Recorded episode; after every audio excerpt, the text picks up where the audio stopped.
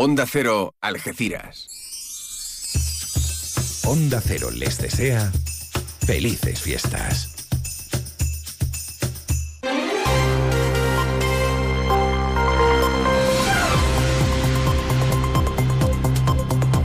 Más de uno. Noticias del campo de Gibraltar con Alberto Espinosa. Muy buenos días, señoras y señores. Tiempo para conocer la información del campo de Gibraltar en este martes 2 de enero del nuevo año 2024. Que tengan un feliz ejercicio toda la audiencia, amigos y oyentes de Onda Cero. Arrancamos este primer informativo del nuevo año con demandas que son antiguas, eh, como un nuevo retraso en el tren entre Algeciras y Madrid denunciado por el alcalde José Ignacio Landaluce. Todo ello tras una noche vieja en la que apenas ha habido que destacar incidentes en el campo de Gibraltar. La primera mm, bebé fue Bianca Silvana, nacida en el hospital de la línea a las 8 de la mañana.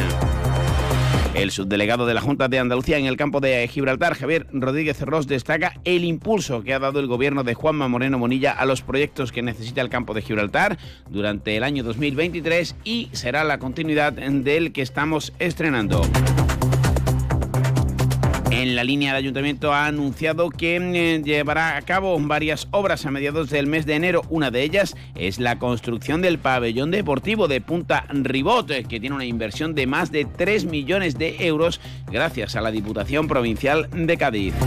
Todo ello en una jornada, la primera laboral de este 2024, en la que vuelve el deporte de alta competición. El Algeciras recibe a las 7 de la tarde en el nuevo mirador al Recreativo de Huelva. Ambos, perdón, pugnan por un puesto entre los equipos que aspiran a jugar el playoff de ascenso a segunda cuando acabe la competición.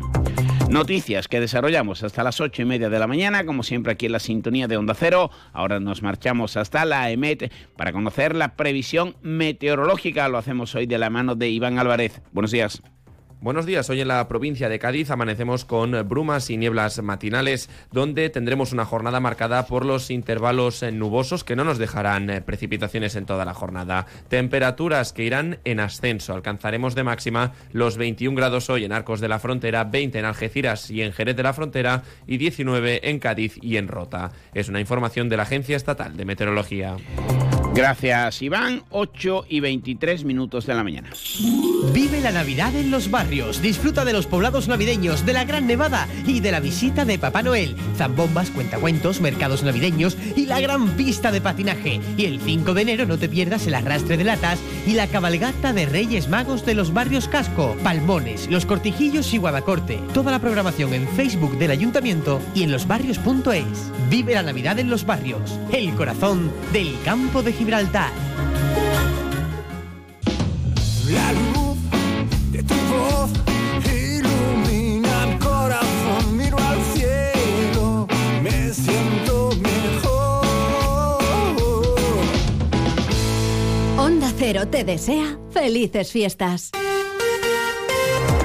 Pues arranca 2024 y lo hace con asuntos pendientes en la comarca del campo de Gibraltar. Dos destacan, aunque hay muchos más. Uno es el Brexit. Tras 15 reuniones técnicas no ha habido acuerdo y no se cumplió el vaticinio del gobernador del Peñón, David Steele, quien decía que el día de Navidad se iba a anunciar el entente cordial que no llega. De hecho, en la última jornada del ejercicio 2023 hubo retenciones en la frontera tanto para eh, coches como para peatones que han sido criticadas por el colectivo Aztec. El otro eh, asunto pendiente es el de la infraestructura ferroviaria Algeciras-Boadilla o las carreteras. De ambos ha hablado el alcalde de Algeciras y senador del Partido Popular, José Ignacio Landaluce. En cuanto al tren, ha vuelto a lamentar que 2023 se cerró con retraso, 2024 se ha abierto de la misma manera. Ha empezado el año 2024 con una hora del tren que viene a Algeciras. Bueno, parece ser que la tónica del gobierno de la nación y Renfe es seguir teniéndonos en el olvido.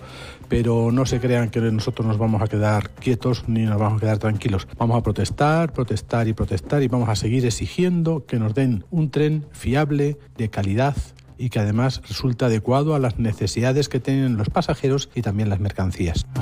También la andaluz entiende que es fundamental que se impulsen de nuevo eh, la actuación en el tramo de la Nacional 340 que conecta Algeciras, Tarifa y Vejer. Todo ello tras un cierre del año en el que hubo que lamentar una nueva víctima mortal. El alcalde de Tarifa, José Antonio Santos, también reclamaba esas inversiones para mejorar la seguridad vial. La andaluz. No puede ser, ni nos podemos contentar de que el gobierno haya dicho que va a hacer una serie de rotondas entre Algeciras, Tarifa y Bolonia porque esa no es una respuesta adecuada. Necesitamos seguridad, seguridad vial y mayor capacidad, como se había preparado por el gobierno del Partido Popular en el Ministerio de Fomento, donde se duplicaba la calzada y se ponía una mediana en medio. Otra respuesta no será la adecuada. No es lo que esperamos, no es lo que necesitamos.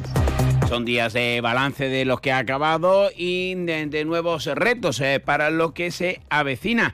78 personas han sido detenidas por terrorismo yihadista en 2023, entre ellos Yassin por el atentado ocurrido en Algeciras y que acabó con la vida del sacristán Diego Valencia, una cifra que supone el segundo registro más alto en 20 años, solo superado por 2004 y en ese año tuvo lugar, por desgracia, el atentado del 11M en Madrid. Botafuegos se despide otro año para el olvido, así lo valora y lo califica el sindicato mayoritario ACAIP UGT hay los mismos males endémicos, los mismos dirigentes y la máxima preocupación del colectivo de prisiones. Todo ello en un centro que es de máxima seguridad. El recinto sigue sobredimensionado sobre, eh, con eh, reclusos por encima del 100% de su capacidad, agresiones físicas con actos de, de motines, alarmante falta de facultativos, internos con toxicomanías y patologías mentales que no son tratados o suicidios por ahorcamiento.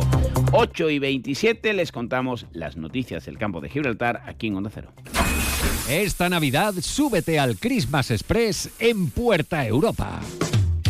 Del 26 de diciembre al 5 de enero tenemos preparado para ti un tren muy especial que te llevará directo a Oriente a conocer a uno de los Reyes Magos. Además, los días 3 y 4 de enero queremos endulzar tu tarde. Te invitaremos de 17 a 20-30 horas a degustar unos dulces típicos navideños tan solo por ser miembro de nuestro club. Infórmate de todo en nuestra web, Centro Comercial Puerta Europa.